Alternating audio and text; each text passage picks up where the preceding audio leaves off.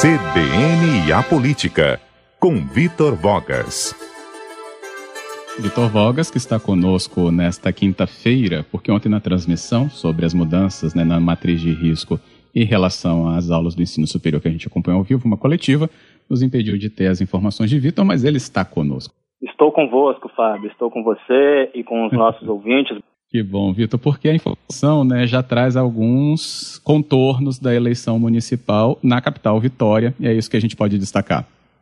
Na capital Vitória, Fábio, exatamente. Destacamos uma informação importante relacionada à pré-candidatura do deputado estadual Fabrício Gandini, do Cidadania, ele que, como é público e notório, inclusive já comentamos diversas vezes aqui no quadro, é o pré-candidato a prefeito apoiado pelo atual, pelo atual ocupante do cargo, Luciano Rezende, do mesmo partido Cidadania. Fábio, o Gandini anunciou na noite desta terça-feira, antes de ontem, o vice na chapa dele pela Prefeitura de Vitória. Será, que rufem os tambores, o vereador Natan Medeiros, filiado ao Partido Social Liberal, o PSL. O convite foi feito pelo pré-candidato a prefeito em live, como eu disse, na noite da última terça-feira, e Gandini convidou ali ao vivo o, o vereador para ocupar a posição de vice na chapa a ser liderada por ele. Natan, evidentemente, aceitou o convite de Gandini e com isso, Fábio, está oficialmente formada a chapa apoiada pelo atual prefeito Luciano Rezende, ou seja, aquela que nós podemos chamar de chapa da situação nesse processo. Agora, quem é então Natan Medeiros?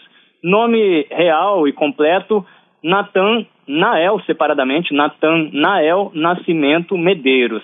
Ele tem 38 anos, é um filho, por assim dizer, da Grande São Pedro, a região até hoje considerada mais humilde economicamente em Vitória. É, ele nasceu e cresceu ali na Grande São Pedro, formou-se e atua, formou-se como enfermeiro pela FAESA e atua nessa área.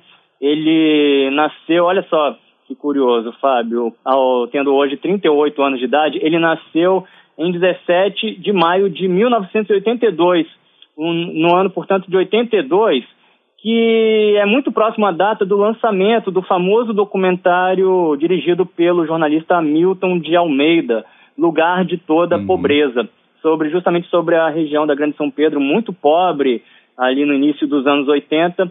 O documentário do Hamilton foi lançado no ano de 1983, portanto, um ano depois, logo depois do nascimento de Natan Medeiros, que realmente cresceu nessa região numa época muito difícil para se morar, para é, se viver ali, sobretudo uma, uma criança. O pai dele, já falecido em um acidente de carro, Fábio, era um líder comunitário da região e fundou um projeto social chamado Elefante Branco, que até hoje ainda existe ali na Grande São Pedro e é mantido, é tocado justamente por Natan. O, o vereador está no primeiro mandato, tá? Natan eh, Medeiros chegou à Câmara de Vitória para exercer o seu primeiro mandato eletivo no pleito municipal passado, no ano de 2016. É, ele se elegeu pelo PSB, o partido do atual governador Renato Casagrande, teve no, no, no pleito seguinte, em 2018, ele se candidatou a deputado federal, ainda pelo PSB, e teve uma votação é, expressiva até e, e, e, de certo modo, surpreendente naquela eleição. Ele obteve quase 18 mil votos tá, para deputado federal. Na verdade, ele entrou mais para compor a chapa, para ajudar o PSB a atingir o, o quociente eleitoral, a fazer legenda, uhum. como se costuma dizer, e acabou surpreendendo com quase 18 mil votos, sendo cerca de 10.500 só em Vitória. Para deputado federal, ele foi o terceiro mais votado na capital naquela eleição de 2018, atrás apenas de Amaro Neto e de Felipe Rigoni, os dois que acabaram entrando, se elegendo. É, é, o Natan teve mais votos, por exemplo, do que o João Coser para deputado federal em 2018 e mais votos do que a Lenise Loureiro, que hoje é secretária de Gestão e Recursos Humanos no, no governo Casagrande, foi candidata pelo Cidadania, com muito apoio, era uma aposta do próprio prefeito Luciano Rezende. Aí o Natan surpreendeu, o mercado político ficou assim, opa, atentou para o potencial eleitoral é, do vereador. E aí, Fábio, no início deste ano, em abril, ele troca o PSB pelo PSL, já como parte dessa construção para que ele viesse a se tornar vice do Gandini, como agora foi anunciado oficialmente. Para os ouvintes, né, para o público geral, pode ser uma surpresa. Para nós que acompanhamos de perto a política, essas movimentações político-eleitorais, nem tanto, porque já em meados de 2019, o próprio Gandini falava, já falava em Natan como um vice idealizado por ele. No ano passado mesmo, o deputado me deu uma entrevista falando sobre essa possibilidade, e aí, para concluir, entram é, é, em, em, questão aí é, é na, na, compreensão dessa escolha, é, na leitura desse raciocínio, dois fatores. Primeiro, uma complementação sociodemográfica. Isso porque, Fábio e ouvintes, o Gandini, como nós sabemos, é, é, um político muito consolidado ali na chamada parte continental da cidade de Vitória. Ele que é cria, entre aspas, do bairro de Jardim Camburi, é, o seu principal reduto eleitoral, um bairro de. É, pode ser considerado, portanto, um representante da classe média de Vitória, sobretudo ali é, na parte continental, no bairro de Jardim Camburi, que é o bairro mais populoso da cidade. Já o, o Natan, por sua vez, como dissemos, é da Grande São Pedro.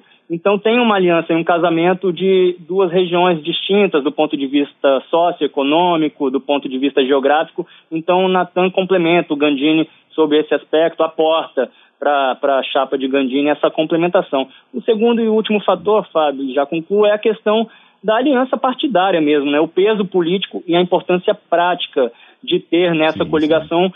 um vice do PSL para o Gandini. Lembrando que o PSL é um partido que traz para a chapa muito é, é, tempo de TV, né? Um tempo precioso de TV aí para o horário eleitoral gratuito, para propaganda, é, inserções no rádio e na televisão uma vez que o, o PSL é um partido grande na Câmara dos Deputados, foi é, em 2018 o partido que fez uma bancada muito grande e é justamente esse o fator, o critério determinante na divisão do tempo de TV entre os candidatos e as coligações. Fábio.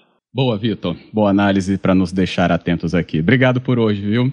Um grande abraço, até nosso próximo encontro.